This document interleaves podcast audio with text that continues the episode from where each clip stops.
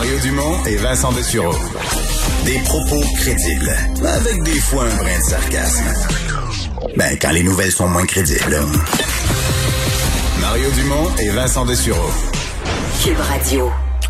Les patients atteints de cancer ont été des victimes indirectes à plusieurs reprises du délestage, de, la présence de plusieurs patients COVID dans les hôpitaux parce que on reportait des chirurgies. Un de ceux qui a pris la, parole à quelques reprises, à la fois pour euh, sensibiliser et avertir, c'est le docteur Martin Champagne, le président de l'Association des médecins hématologues et oncologues du Québec. Bonjour, docteur Champagne.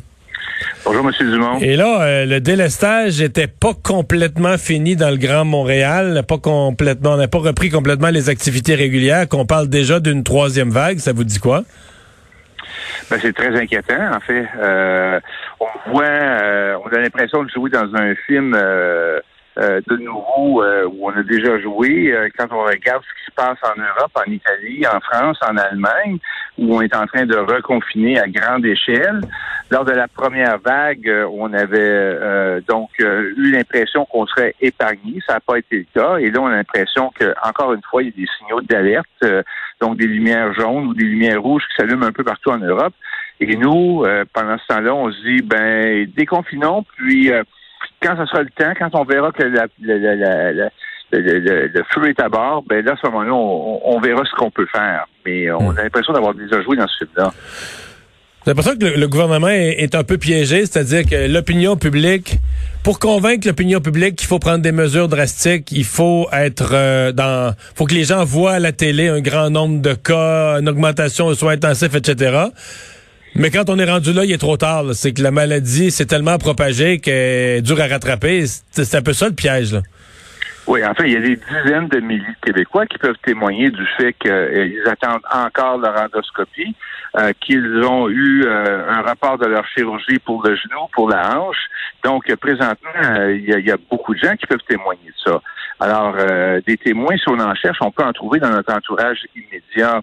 Donc, effectivement, on est tous tannés, on est tous piégés par cette épidémie de COVID-là.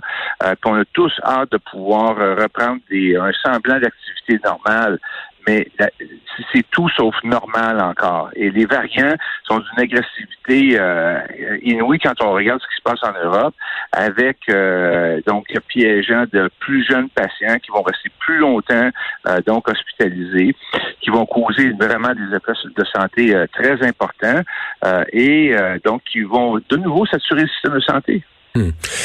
ça, vous, vous le sentez, euh, c'est ce qui s'en vient, le phénomène, parce qu'à Toronto, quand même, on a eu, c'est passé hier ou ce matin, un avertissement de la, de la chef des soins intensifs là-bas qui dit euh, les patients plus jeunes euh, qui arrivent très malades, rapidement se retrouvent aux soins intensifs, sont là pour longtemps. pensez que c'est un portrait qui risque d'affecter notre système de santé aussi? Pense que toute l'Europe peut en témoigner présentement. Euh, je ne sais pas de quoi on, veut être convaincu. Là. Euh, ça sert à rien de jouer euh, les Thomas euh, puis demander de mettre les doigts dans les plaies. On le voit, ça existe et ça arrive. Il n'y a pas de doute là. Ouais. Et donc, des patients, des soins intensifs remplis, des patients qui y passent pas mal de temps, c'est toutes les conditions pour d'autres délestages. Ah, tout à fait. Donc, euh, effectivement, on n'a pas repris encore, comme vous l'avez mentionné, euh, donc euh, nos activités en, on, était dans quelle proportion On était dans quelle proportion à Montréal au meilleur mettons la, semaine passée quand les hôpitaux savaient quand même diminué, on avait repris quel pourcentage des activités? Ben, ça dépend ce qu'on regarde, ça dépend aussi des, différents hôpitaux, mais on parle de 80 à 90 environ de reprise des hôpitaux.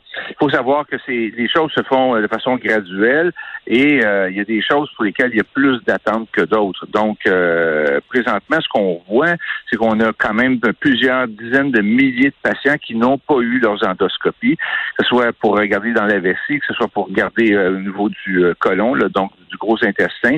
Et ça, il y a, il y a un prix à payer certainement pour les patients qui sont atteints de cancer.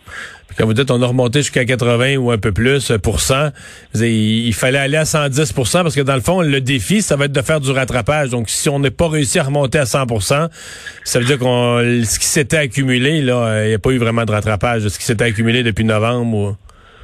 Tout à fait, mais il faut faire, faut faire attention parce que la liste d'attente pour des patients en endoscopie, par exemple, c'est très différent d'une liste d'attente pour des patients en attente de prothèse de genou ou de hanche.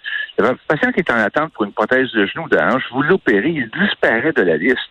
Le patient chez qui vous diagnostiquez un cancer avec retard, le cancer aura grossi, sera d'un stade plus avancé. Votre patient a besoin de thérapie plus intensive.